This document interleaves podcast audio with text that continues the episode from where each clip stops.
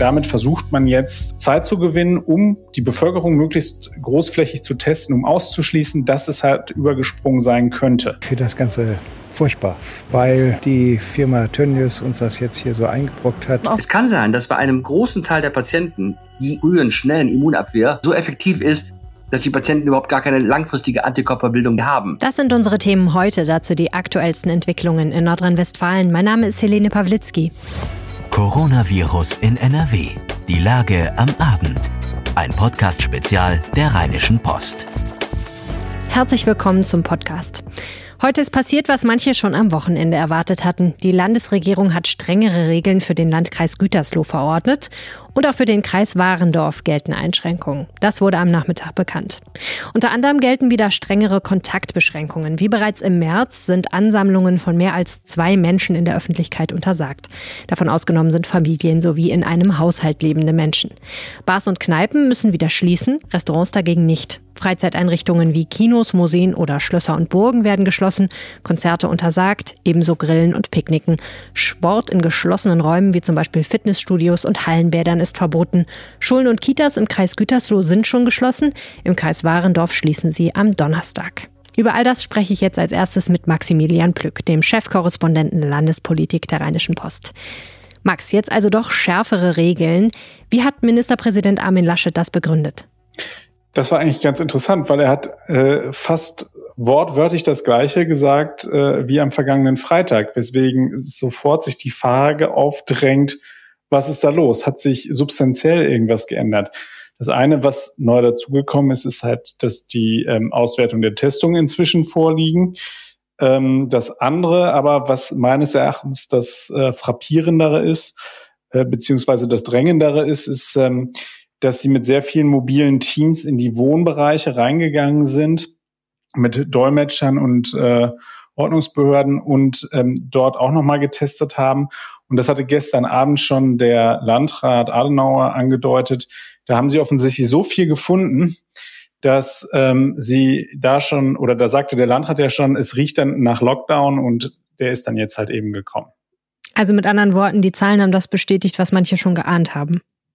Genau. Und es ist, ähm, es ist aber immer noch so, dass die, ähm, dass es sich immer noch auf den Kreis der Werkvertragsarbeiter äh, beschränkt. Also es gibt 24 Fälle, die nichts mit Tönnies zu tun haben. Ähm, es gibt aber was, was ganz interessant ist, was der äh, Minister Laumann gerade gesagt hat. Und zwar waren in diesen Unterkünften ähm, offensichtlich Werkvertragsarbeiter zusammen untergebracht. Die äh, einen haben für Tönnies gearbeitet, die anderen haben für andere Unternehmen gearbeitet. Und das macht natürlich dann auch noch mal hellhöriger, weil man dann halt eben sagen muss, dann ist das Problem ein deutlich größeres. Bislang war es ja immer so, dass die Landesregierung sich auf den Punkt gestellt habe, es ist lokalisierbar mit einem Betrieb, mit Tönnies mittlerweile deutet alles darauf hin, dass dem halt eben nicht mehr so ist. Dafür, darauf deutet der Lockdown einerseits in Gütersloh hin und jetzt am Nachmittag nochmal äh, der, der hinzugekommene Lockdown in Warendorf. Jetzt muss man nochmal sagen, was du auch sagst, wir wissen noch nicht alles. Ne? Also die Tests sind noch nicht alle ausgewertet, es sind noch nicht alle Zahlen da. Genau, es bleiben halt eben Unsicherheiten. Ähm, das wurde gestern auch nochmal schon mal deutlich. Die, ähm, es kann halt eben sein, dass Menschen, die bereits im Zusammenhang mit Tönnies getestet worden sind, jetzt nochmal auch in diesen äh, Wohnbereichen getestet worden sind. Und da sind einfach noch wahnsinnig viele Unwägbarkeiten drin und das versucht man jetzt alles zu klären. Ähm, genau, und aber man möchte jetzt einfach auch keine Zeit mehr verlieren, offensichtlich nachdem, wie die Opposition sagt, ja schon relativ lange getrödelt worden ist. Und jetzt hat man gesagt, jetzt äh, fällt man wieder zurück auf, auf alte Stände. Und damit versucht man jetzt ähm, Zeit zu gewinnen, um die Bevölkerung möglichst großflächig zu testen, um auszuschließen, dass es halt übergesprungen sein könnte. Ja. Wir haben ein paar Stimmen, die wir jetzt mal kurz einspielen können von Menschen aus dem Kreis Gütersloh, was die jetzt eigentlich davon halten, dass sie jetzt wieder unter strengeren Regeln leben. Ja, war ja abzusehen, war ein bisschen spät, aber musste ja kommen. Es war zu erwarten, aber es ist äh, für jeden persönlich, denke ich, sehr frustrierend, weil viele Urlaube flachfallen werden und man fängt wieder so von vorne an. Ich finde das Ganze furchtbar, weil die Firma Tönnies uns das jetzt hier so eingebrockt hat. Auf einer Seite finde ich es gut, auf der anderen Seite finde ich es eher schlecht, weil wir es wieder ausbaden müssen. Ich bin immer noch in Kurzarbeit.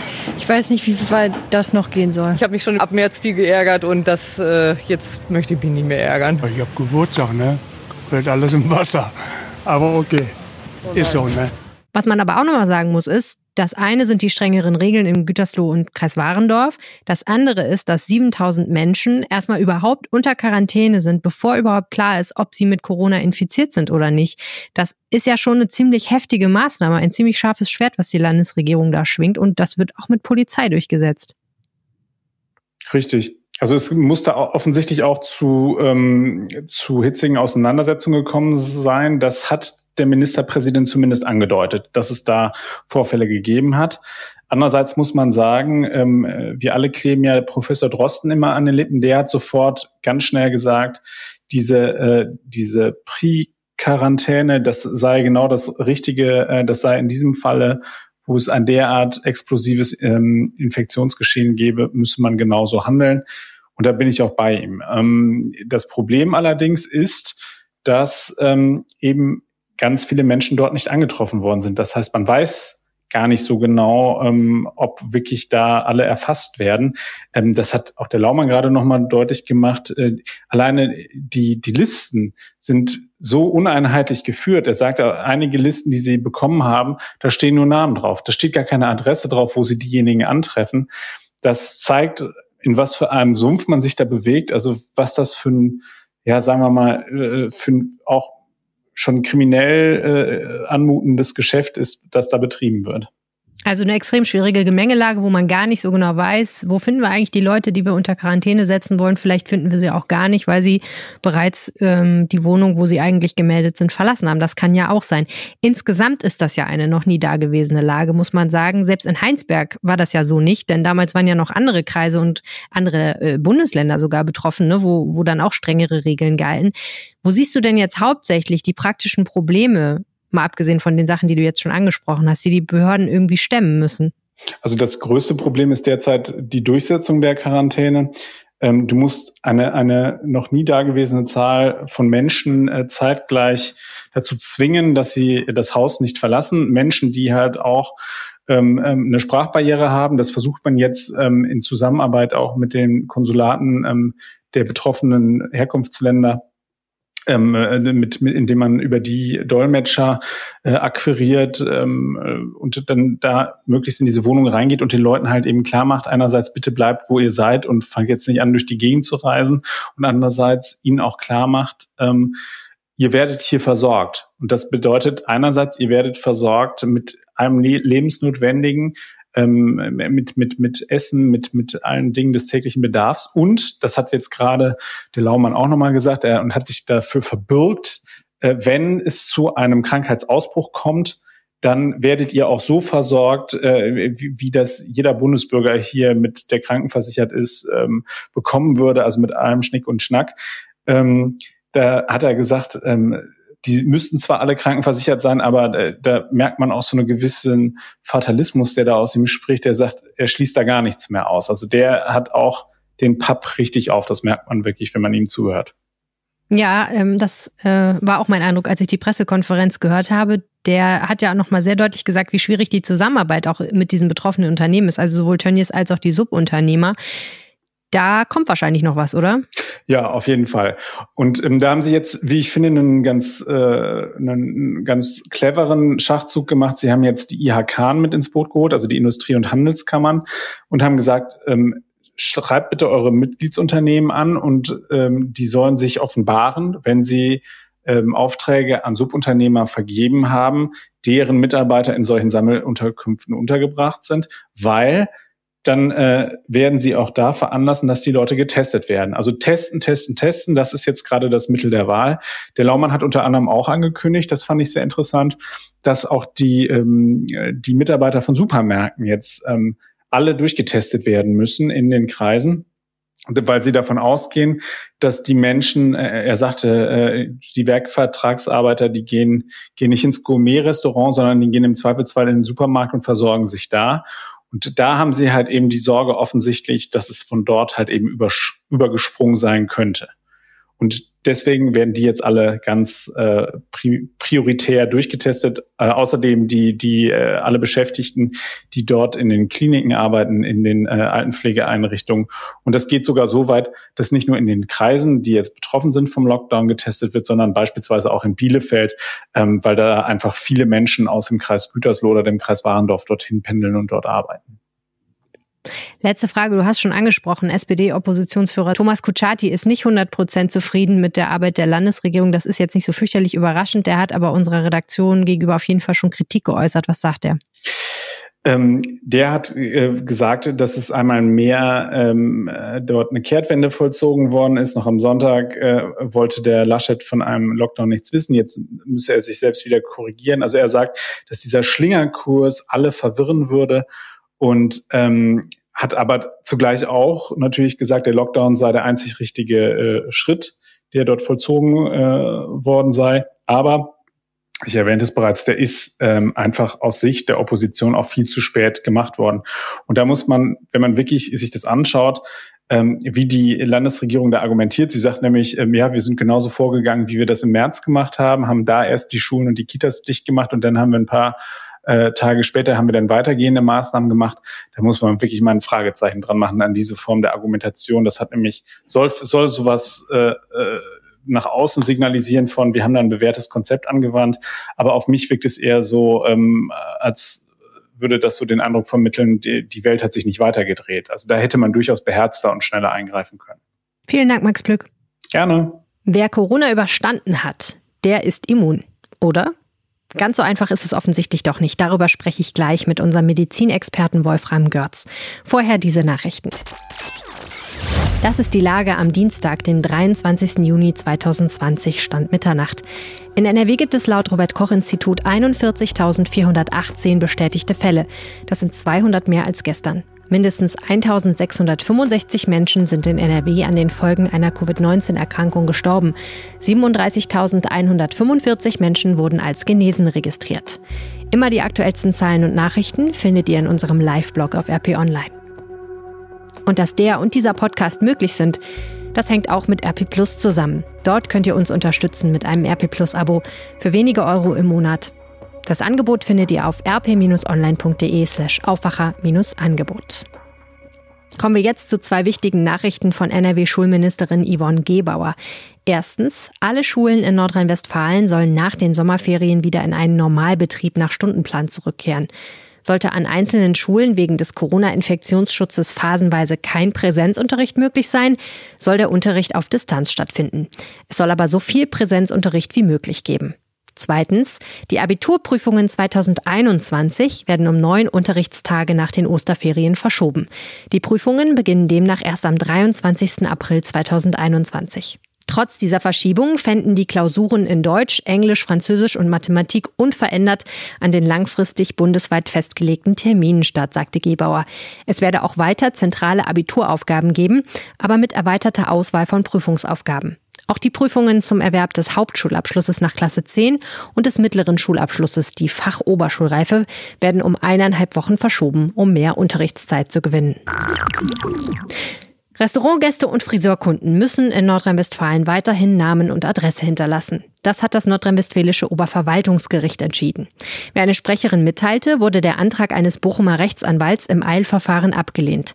Der Beschluss ist unanfechtbar. Der Anwalt hatte argumentiert, die Pflicht verletze sein Grundrecht auf informationelle Selbstbestimmung.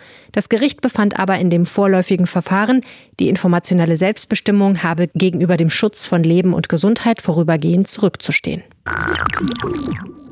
Ansonsten sind auch die weiteren Corona-Nachrichten geprägt von den Geschehnissen im Kreis Gütersloh. Das Robert Koch Institut hat die Menschen in Deutschland erneut zur Vorsicht aufgerufen. RKI-Chef Lothar Wieler sagte am Dienstag in Berlin, Zitat, wir müssen weiter vorsichtig sein. Das gelte für weitere Monate. Das Virus sei noch im Land und würde jede Chance nutzen, sich auszubreiten. Wieler wies konkret auf fleischverarbeitende Betriebe und Glaubensgemeinschaften hin. Es gelte, weiter Ausbrüche mit solidarischem Verhalten zu verhindern, betonte Wieler, durch Einhalten von Mindestabständen, Hygieneregeln und durch Maskentragen an Orten, wo es geboten sei. Eine zweite Welle könne mit den bereits erprobten Werkzeugen verhindert werden. Die Fußballrelegationsspiele um den Aufstieg in die dritte Liga zwischen dem ersten FC Lok Leipzig und dem SC Verl sollen trotz des Lockdowns im Kreis Gütersloh wie geplant stattfinden.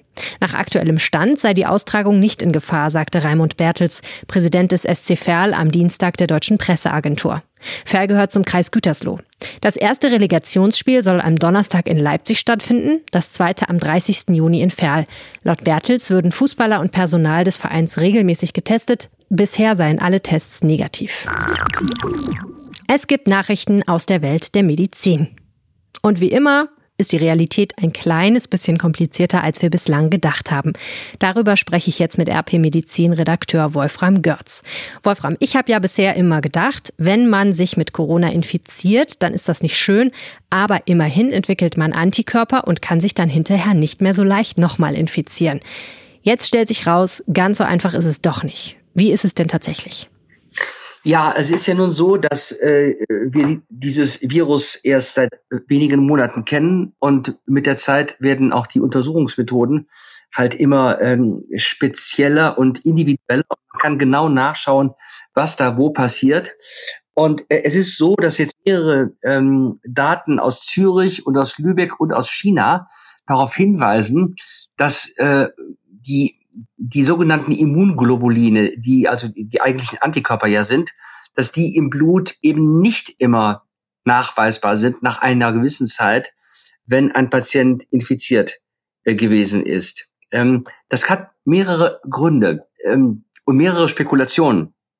Soll ich die mal erklären? Ja, bitte. Also, es ist so eine Theorie, dass jemand nur relativ wenig Virus abkriegt ja, flüchtige Ansteckung, dann kann es sein, dass die sogenannten IgA-Antikörper, das sind die, die ersten Antikörper in einer Phalanx von, äh, von Antikörperreaktionen, ähm, dass die schon so effektiv sind, dass sich die langfristig wirkenden sogenannten IgG-Antikörper, also Immunglobulin G, dass die dann gar nicht mehr äh, vom Körper abgerufen werden. Ja, man muss sich das vorstellen wie mit einem Kriminalfall, der von den Ortspolizeibehörden gelöst wird oder auch nicht.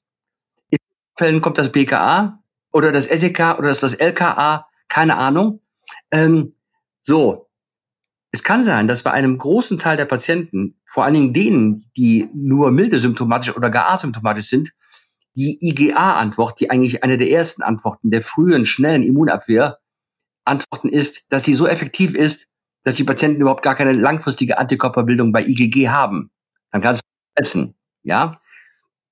Wenn jemand eine schwere Infektion hat, ist es wahrscheinlich, dass die sogenannte IgG-Antwort als nachgeschaltete Immunantwort, die auch noch langfristig nachweisbar ist, also im Blut zirkuliert als Antikörper, messbar ist. Aber es scheint so zu sein, dass diese IgG-Antikörper, die, die potenteren sind, möglicherweise mit der Zeit nach einigen Monaten äh, nachlassen.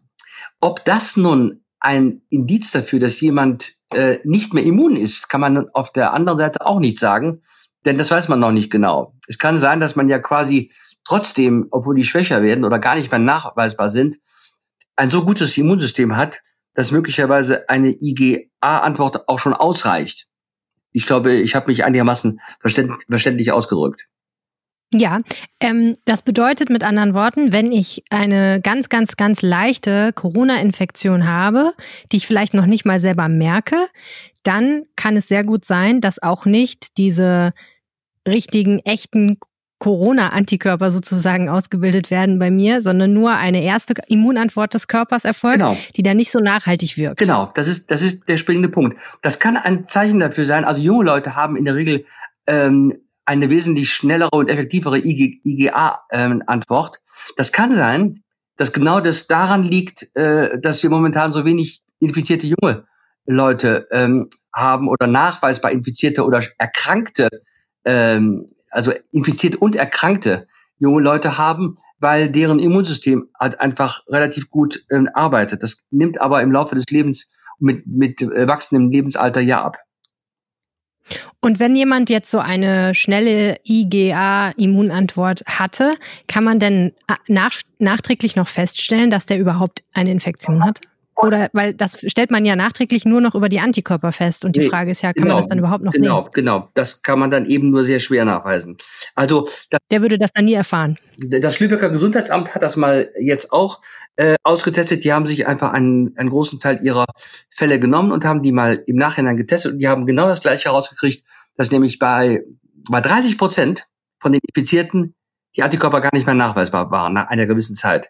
Das heißt, wenn man relativ spät testet und würde IG testen äh, und IgA auch, dann würde man gar nichts finden. Ja, also äh, die- Tatsache, dass jemand ähm, im Antikörper äh, negativ ist, heißt nicht zwingend, dass er es nicht gehabt hat, sondern äh, es sagt nur, dass man in diesem Moment keine Antikörper findet.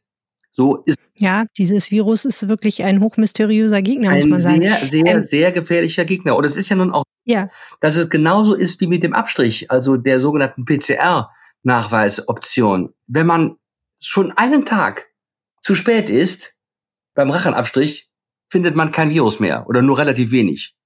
Und ähm, ja, also äh, man sagt mittlerweile, man hat so drei, vier Tage, wo die PCR wirklich gut ist. Das ist also etwa am dritten, vierten Tag nach Infektion, also etwa ein bis zwei Tage vor Beginn der Symptome und dann bis etwa zwei Tage nach Symptombeginn. Danach nimmt das aber auch wieder ab. Ja, weil die Viren dann in die Lunge gewandert sind. Genau, äh, weil, weil dann ist die IgA-Antwort bereits so schnell gewesen, dass die, ähm, ähm, dass die Viruslast halt einfach so gering ist, dass sie nicht mehr nachweisbar ist. Oder ähm, dass das Virus bereits in, in anderen Regionen sich äh, tummelt. Jetzt würde ich ganz gerne noch mal auf ganz kurz auf ein Wort kommen, was wir lange nicht mehr gehört haben, nämlich das Wort Herdenimmunität. Es gab ja lange diese Theorie, dass wenn nur genug Leute Corona gehabt haben, dass dann so eine Grundimmunität in der Bevölkerung vorhanden ist, die uns schützt. Das, was du jetzt erklärst, bedeutet das im Endeffekt, dass jegliche Herdenimmunität sowieso nur ganz eine gewisse Zeit halten würde?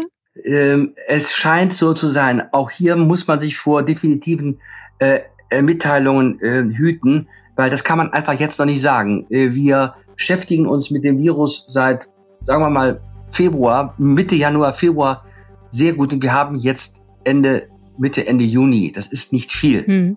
Ja, jetzt auch nicht sagen, was ist im, im, ist im Oktober, wenn möglicherweise es wieder kälter wird und wir vielleicht eine zweite Welle kriegen, sind dann die bereits äh, jetzt äh, als Gehalt geltenden Patienten, sind die dann immer noch immun? Das wissen wir einfach nicht. Da muss man abwarten. Herzlichen Dank, Wolfram Görz. Gerne. Das war Coronavirus in NRW, die Lage am Abend. Wenn ihr eine Frage habt, könnt ihr mir gerne eine WhatsApp schicken. Die gebe ich dann natürlich, wenn es ihn betrifft, an Wolfram Görz weiter. Und ansonsten recherchiere ich die Antwort zusammen mit meinen vielen anderen Kollegen bei der Rheinischen Post. Die Telefonnummer lautet 0171 90 38 099. Natürlich könnt ihr mir auch eine Sprachnachricht schicken. Weitere Infos dazu findet ihr auf rp-online.de slash coronapod. Ihr könnt mir auch eine Mail schreiben an helene.pawlitzki at rheinische-post.de und wenn ihr mögt, könnt ihr mich auch auf Twitter erreichen. Mein Twitter-Handle ist Helene Pawlitzki. Was mich sehr interessieren würde, ist, wie sollen wir mit diesem Podcast hier weitermachen? Wenn es weniger Corona-News gibt, wollt ihr dann weiterhin einen Nachmittagspodcast von uns hören? Und wenn ja, was soll darin vorkommen? Schreibt uns und sagt uns Bescheid. Auf jeden Fall sage ich heute vielen herzlichen Dank fürs Zuhören. Ich wünsche euch einen schönen Abend, bleibt gesund und bis morgen früh hier im Aufwacher-Podcast. Mehr bei uns im Netz www.rp-online.de